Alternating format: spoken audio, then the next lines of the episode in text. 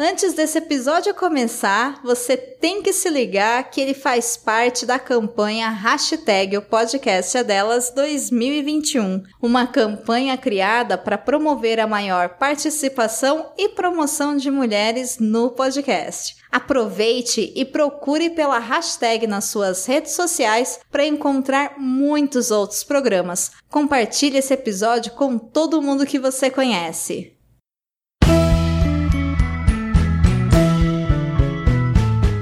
No ar o Fala Gamercast.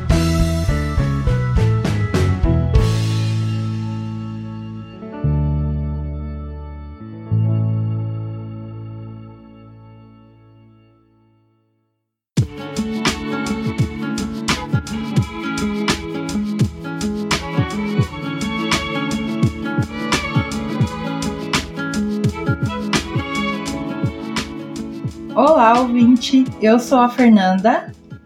E eu sou a Isis. E nós somos do podcast Criando Monstrinhos, onde falamos sobre as delícias e os desafios de criar adolescentes. Mas esse episódio é uma colaboração para o Fala Gamercast, para o especial O Podcast é Delas. E nessa edição nós vamos falar sobre os nossos filhos gamers né? Começar, né? Falando sobre mim é, um pouco. Meu nome é Fernanda, tenho 35 anos e sou mãe do Arthur, que tem 14. Então, eu sou, além de mãe de um gamer, sou gamer também, eu jogo também. Então, eu vou dar uma contextualizada em como é a relação com os jogos aqui em casa a minha infância ela foi cercada por jogos, fliperama, baralho, jogo de rua, é, bandeira, amarelinha, elástico, enfim, eu era nerd e bagunceira. Confesso que eu sempre pensei em não criar essa expectativa para que o Arthur fosse igual a mim, mas aconteceu em algumas coisas ele acabou ficando parecido, gostando de coisas parecidas. Aí quando o Arthur fez 5 anos, eu decidi comprar o nosso primeiro videogame, que foi um Xbox 360 que nós ainda temos. Ele não ligou muito de primeiro, mas uns anos depois ele começou a querer um Xbox One, dizendo que queria jogar mais, porque o outro não tinha espaço para salvar jogo e tal. E nisso ele já estava jogando bastante Minecraft. E aí eu fui e comprei o videogame novo pensando mais em mim só que quem dominou o videogame dessa vez foi ele. Eu quase não jogo no Xbox One. Aí daí pra frente, eu já me considerava mais mãe de gamer do que Fernanda Gamer. A Fernanda Gamer, ela meio que tava aposentada, ela não tava mais jogando, não tava fazendo mais nada, até pouco tempo atrás. Eu tive a minha fase de paixão com Gwent para desestressar, que é um jogo que é um spin-off do The Witcher. Mas aí na pandemia eu acabei voltando a jogar com alguns amigos meus através do Valorant e do Among Us. Então esse é o meu início. E agora contando um pouquinho sobre mim. Eu sou a Isis, eu tenho 32 anos. Eu não jogo, tá? e eu tenho uma filha, a Viviane. Ela tem 13 anos atualmente. E contar também um pouquinho da minha história. Eu acompanho o mundo dos jogos por ter convivido, eu convivo com muita galera gamer. E um pouco da minha história, no geral, eu venho de uma família japonesa. Então, o acesso para mim aos videogames, ele sempre foi muito facilitado. Eu sempre tive familiares que moraram no Japão e eles mandavam os videogames pra gente porque eu tenho um irmão mais novo, dois anos mais novo do que eu, e como até certa idade só tinha ele de menino na geração de primos, os tios acabavam mandando bastante videogame para ele por ser menino. Tinha um pouco desse, dessa segregação aí de coisas para menino, coisas para menina. Eu tive Game Boy muito cedo, eu tive PlayStation, Super Nintendo, mas eu não ficava me gabando por ter esses consoles, pois para mim sempre foi normal eu ter esse tipo de jogo em casa. E eu gostava mais de jogar algo no estilo puzzle, os famosos quebra-cabeças, algo parecido com Tetris.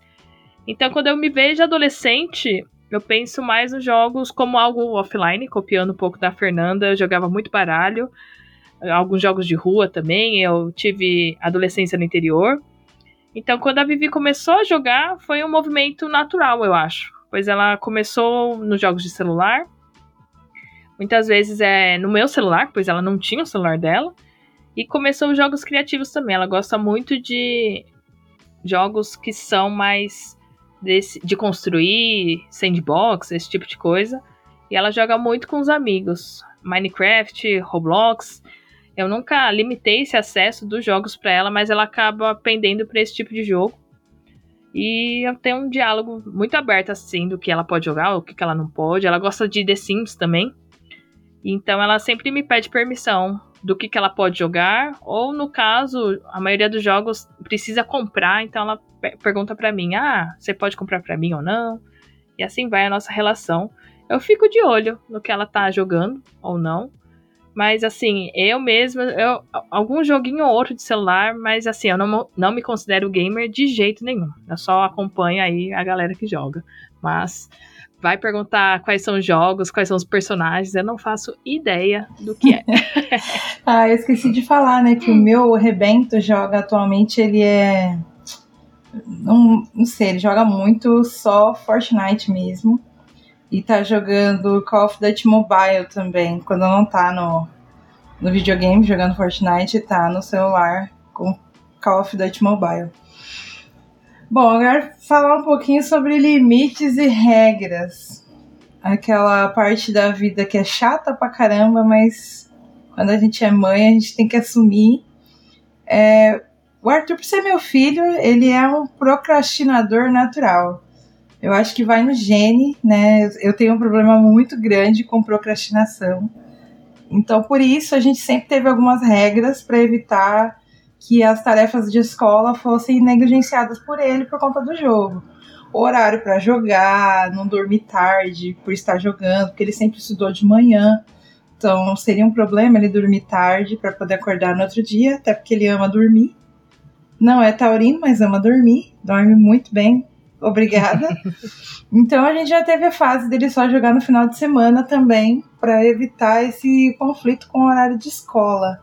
Então acabou que ele absorveu, né, naturalmente tudo isso, essas regras, esses, esses limites. Isso foi ficando natural. Hoje em dia eu já não preciso falar muito para ele que ele precisa dormir, que tá na hora de desligar, que ele já ficou muito tempo. Um dia ou outro ele exagera um pouco, fica mais tempo jogando o dia inteiro até.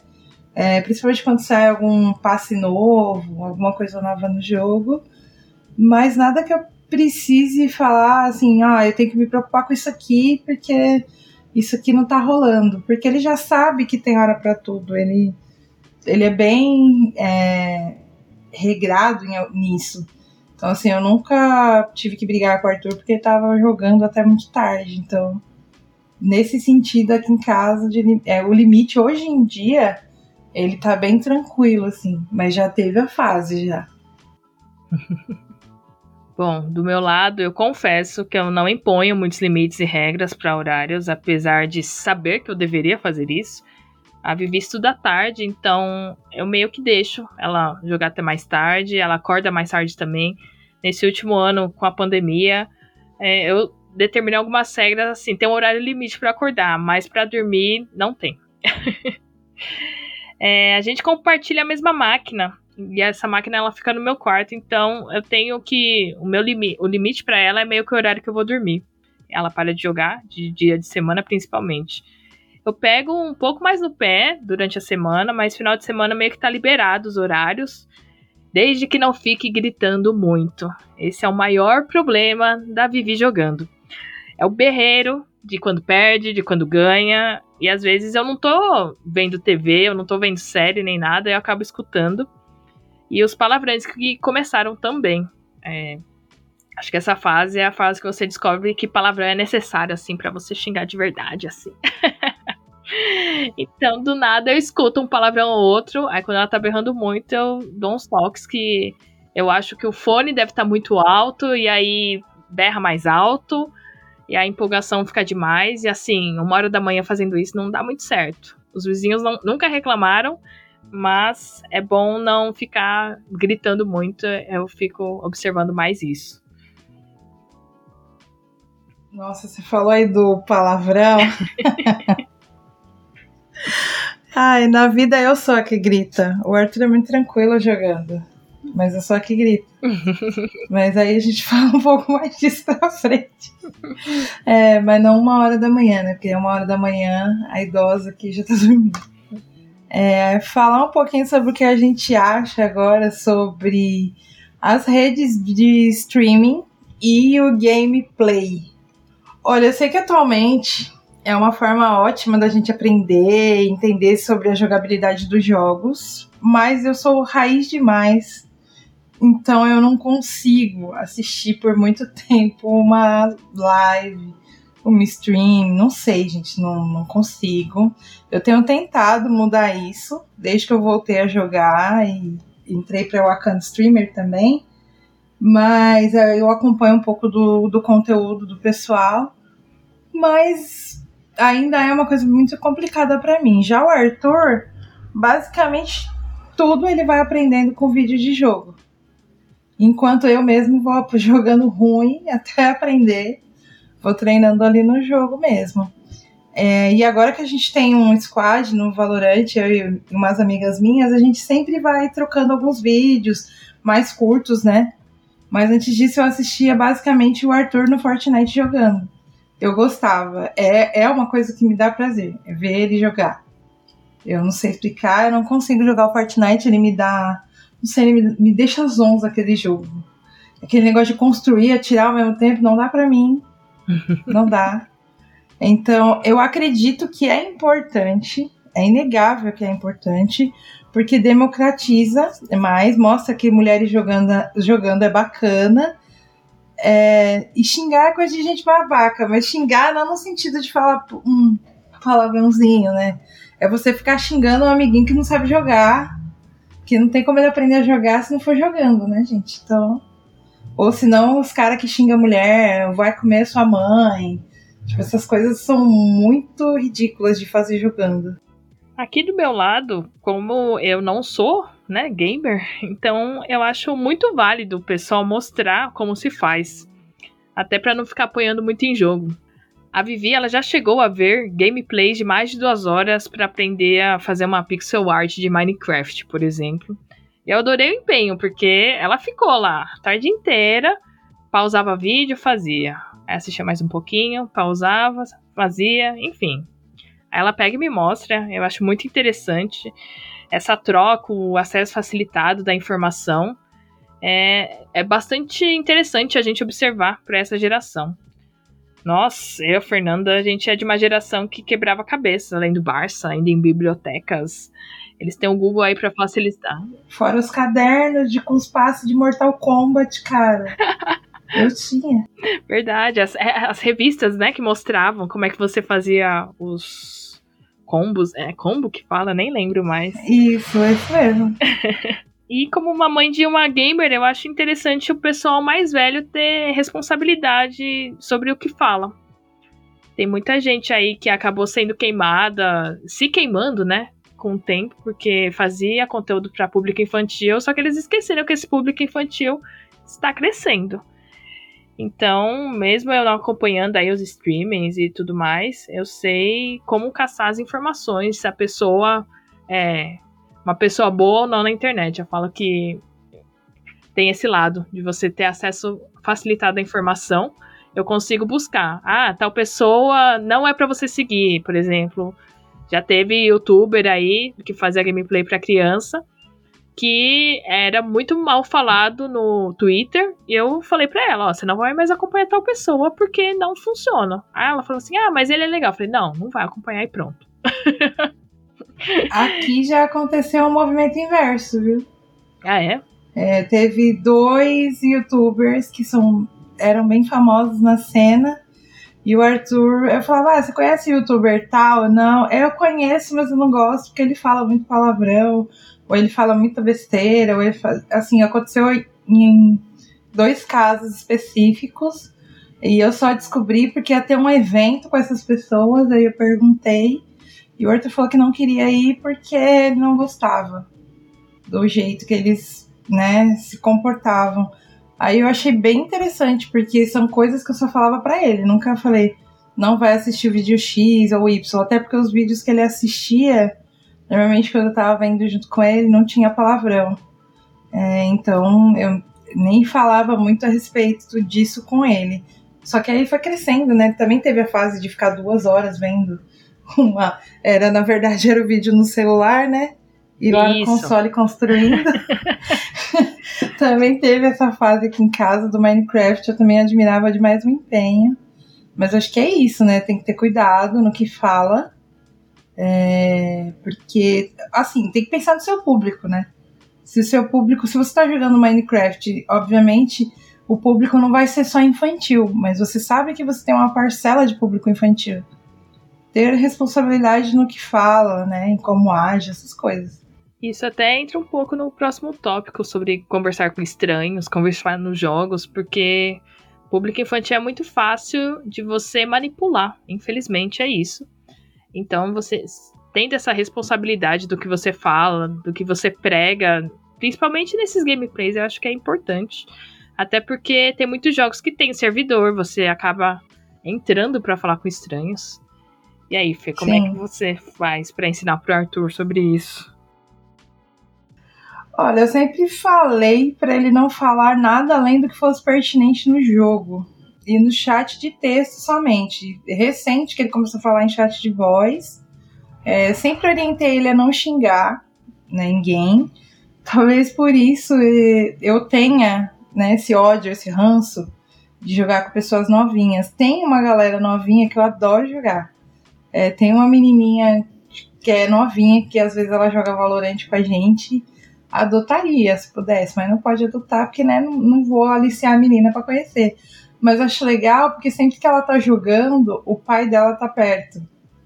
Então eu acho muito legal isso. E ela tem resposta para tudo, acho incrível. É, então o Arthur normalmente ele joga de fone de ouvido para ouvir o barulho do jogo, né? Principalmente jogo de tiro, você tem que ouvir o inimigo chegando, essas coisas assim. E os diálogos, mas ele normalmente não fala muito. Só se ele estiver jogando com os amigos dele mesmo. Amigos da vida real, né? Eu recomecei jogando só com amigos pelo Discord. Depois eu fui conhecendo algumas pessoas no jogo.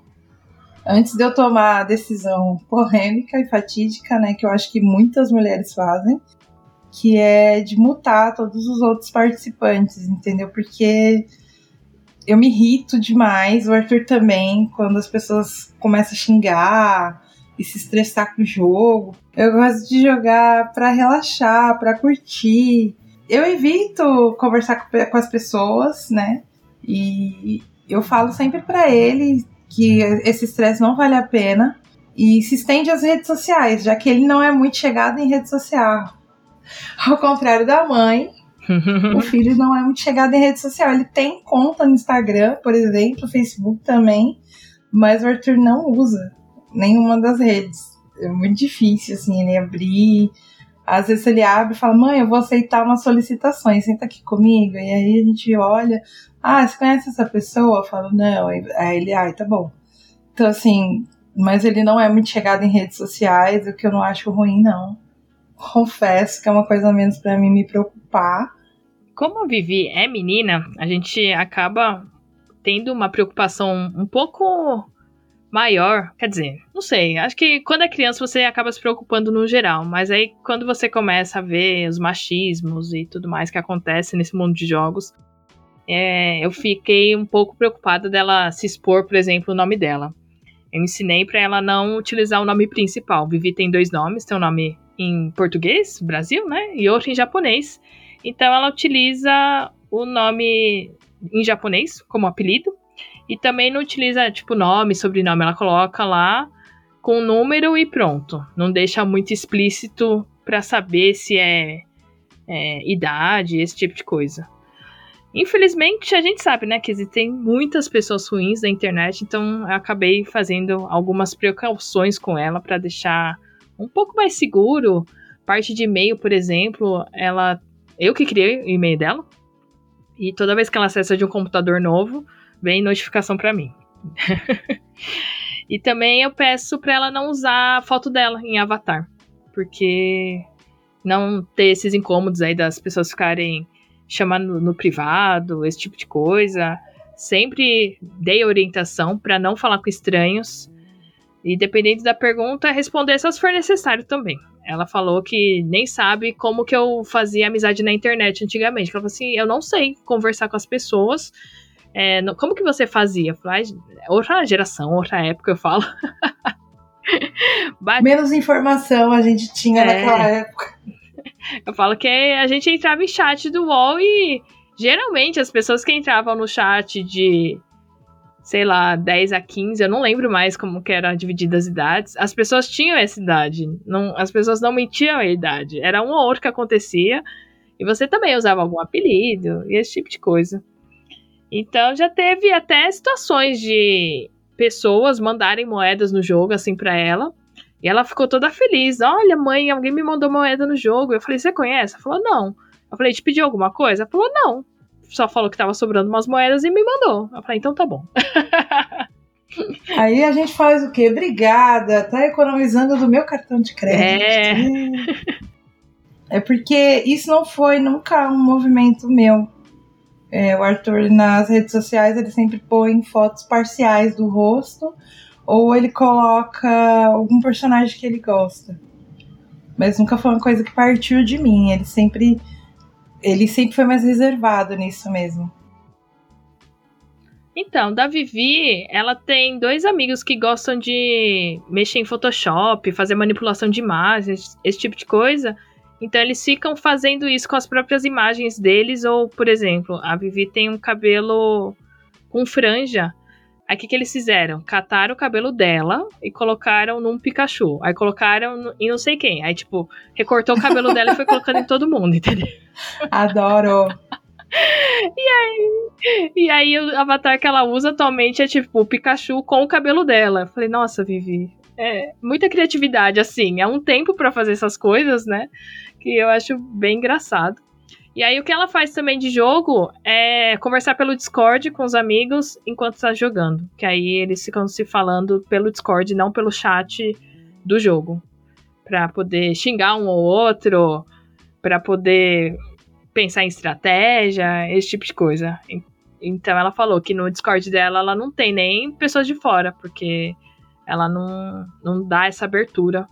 E acho que hoje em dia, para você se privar, é meio que falando isso para esses adolescentes, ó, pode acontecer isso, como não pode. Instagram, eu martelei com ela de ela ter só com 13 anos, que era a idade mínima antigamente. Depois a gente descobriu que não era, então o Instagram dela foi ano passado. É privado, ela também olha algumas solicitações e pergunta: ah, mãe, quem que é? Você segue ou a pessoa te segue? É, eu posso deixar seguir ou não? Aí dependendo, eu vou olhando, falo assim: ah, sim ou não ou é tal pessoa.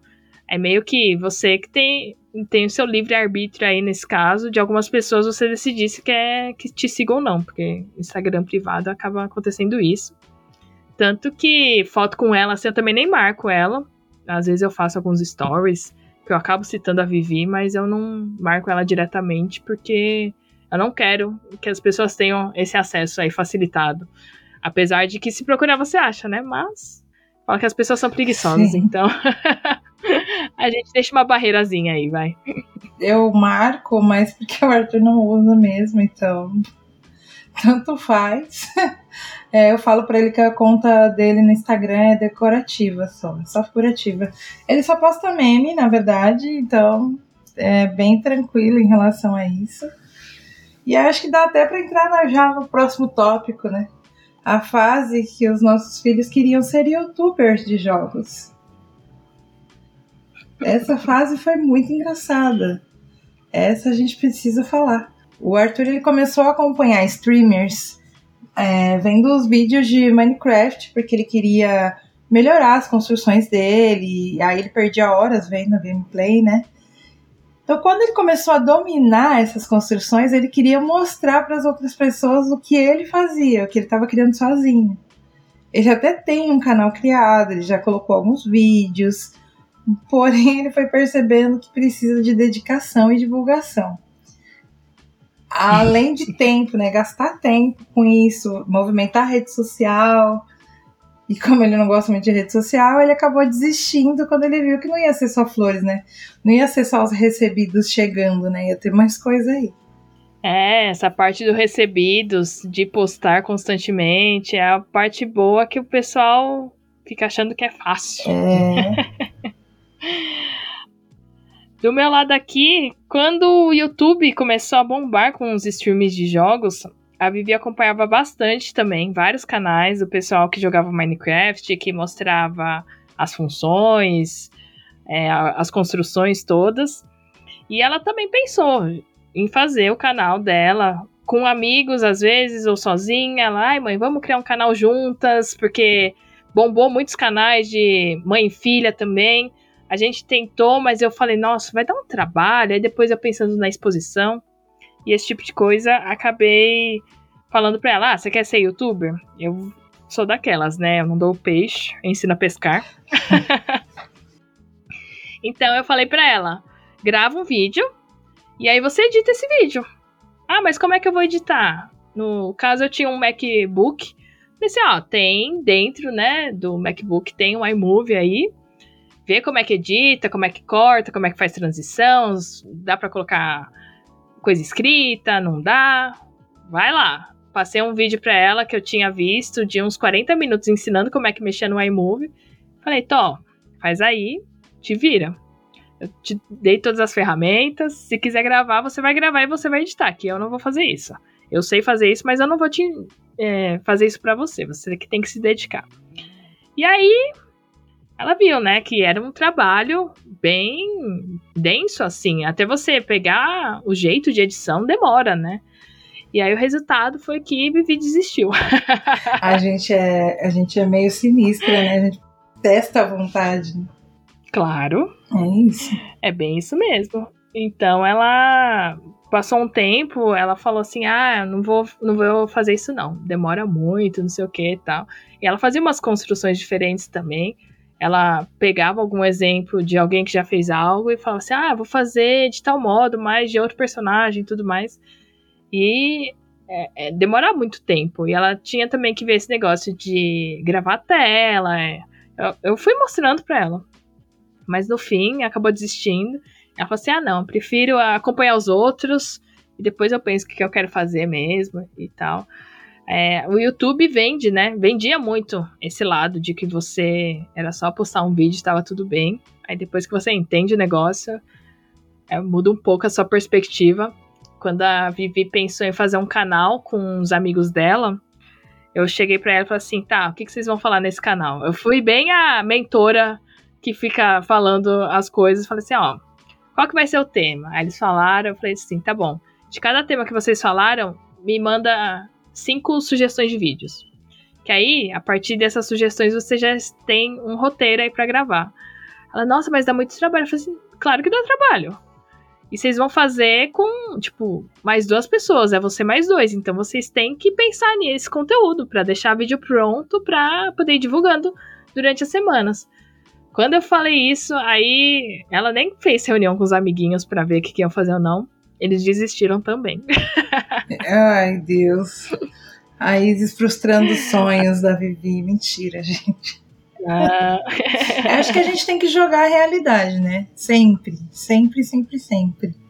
Acho que aí até a gente caminha para as nossas últimas observações a respeito do assunto, que é como que a gente lida com os jogos e os adolescentes. É, a gente costuma falar muito no Criando Monstrinhos que conversar é sempre a melhor estratégia para a gente resolver as coisas. Além disso, a gente sempre lembra como a gente agiria em determinadas situações com a mesma idade que eles. Eu, particularmente, era muito sem limites com jogos quando eu tinha 14 anos.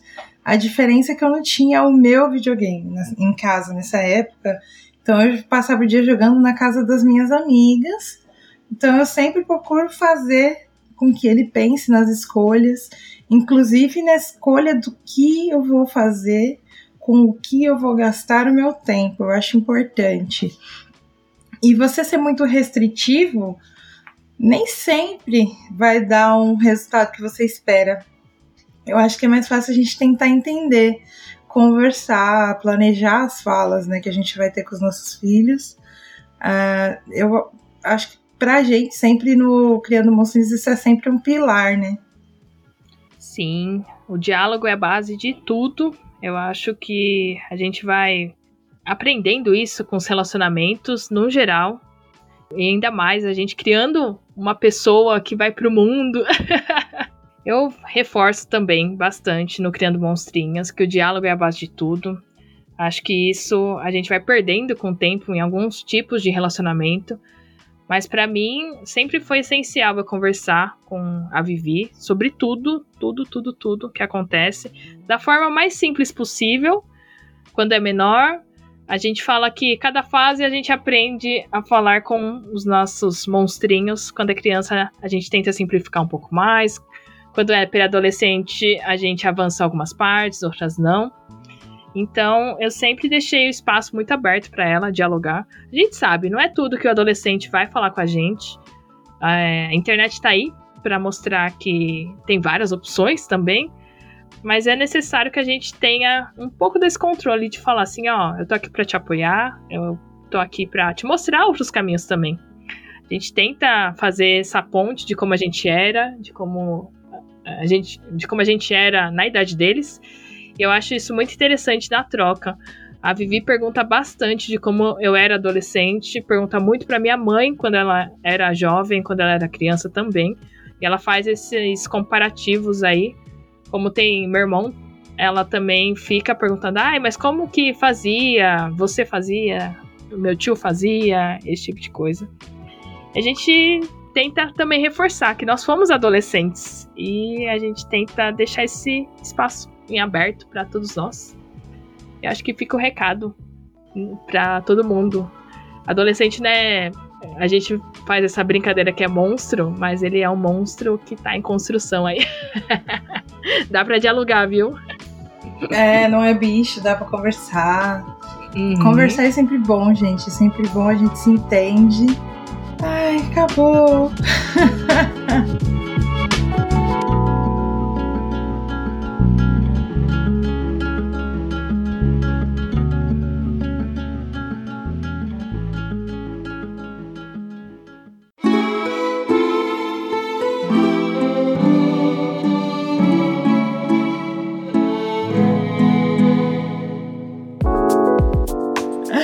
agora caminhar para o final, né? A gente vai deixar uma contribuição aqui com algumas dicas de que a gente gosta, coisas que a gente gosta, né? Deixar aqui para vocês. Eu vou deixar duas dicas de livros, porque, né, leitor em comum, né? Livros, tá ali pertinho.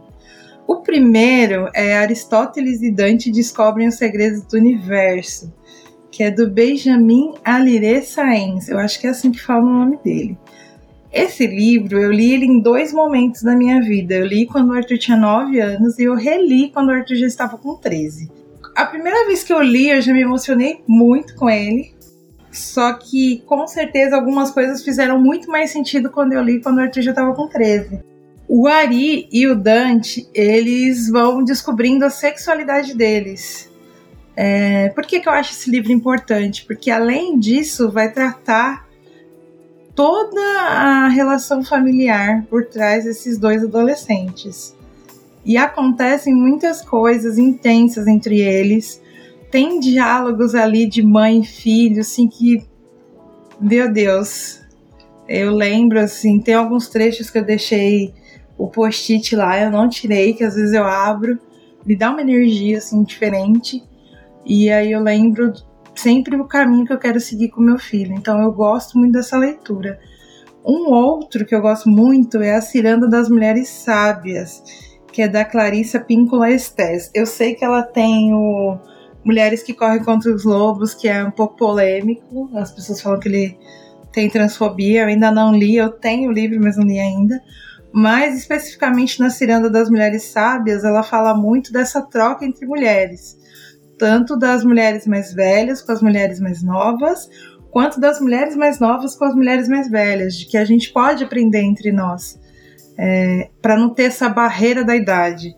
Eu acredito que diariamente eu tô aprendendo com meu filho e com outras meninas que eu conheço que são mais novas, filhas de amigas. Então eu acho boa parte desses textos que tem na Ciranda das Mulheres Sábias muito interessantes para você fazer essa reflexão do que você tem a aprender com as gerações mais novas. Então essas são as minhas duas dicas para hoje. A minha dica de hoje vai ser o ilustrador e quadrinista amarelo brasileiro Monji Han, ou Eric Han, que é o nome dele. E ele faz streaming de ilustração de jogos. E nos quadrinhos ele traz algumas pautas asiático-amarelas, diversidade e sexualidade também. Por que estou trazendo o Monji Han para essa pauta? Porque ele faz streaming, em primeiro lugar, já que a nossa pauta é sobre jogos. E também porque eu estou nessa busca aí por mais representatividade aí no geral. Então eu tenho buscado muitas pessoas é, asiático-brasileiras, amarelos, para poder fazer essa indicação, para conhecer mais. É uma pauta que está surgindo muito recente ainda, acho que de uns dois anos para cá, que o pessoal tem falado um pouco mais sobre os amarelos. E eu acho necessário a gente ir construindo essa rede aos pouquinhos aí e deixar todo mundo conhecendo que asiático não é só K-popper. não é um nicho muito específico de, de cultura. Tem muita diversidade aí dentro das pessoas amarelas. E por isso eu trago o Monge Han, porque ele traz essas pautas para as ilustrações dele, eu acho muito interessante. Monge Han, o Han é H-A-N. Então essa é a minha dica de hoje. Aí chega aquele momento que a gente tem que dizer tchau. Primeiro, agora sim, caminhando para o final, preciso deixar o meu agradecimento ao Giovanni Rezende, do Fala Gamercast, pelo convite. A gente ficou muito honrada é, em participar desse especial aqui. Agradecer quem está ouvindo por ter chegado até aqui, está ouvindo a gente até aqui. E se vocês quiserem, podem seguir a gente nas redes sociais. Eu vou falar as minhas pessoais primeiro. E a Isis vai falar as delas, depois a gente fala também as do podcast. No meu caso, sou arroba leitor em comum em qualquer rede social. Twitter, Instagram, tudo. Até no GitHub é leitor em comum. No meu caso, arroba Isistomie também em todas as redes sociais. Eu tenho o privilégio de ter uma combinação de nome diferente aí. Então eu consegui Twitter, Instagram, Facebook, Pinterest, as redes que eu gosto aí bastante de usar, todos, arroba Isistomie, YouTube também, apesar de não fazer muito.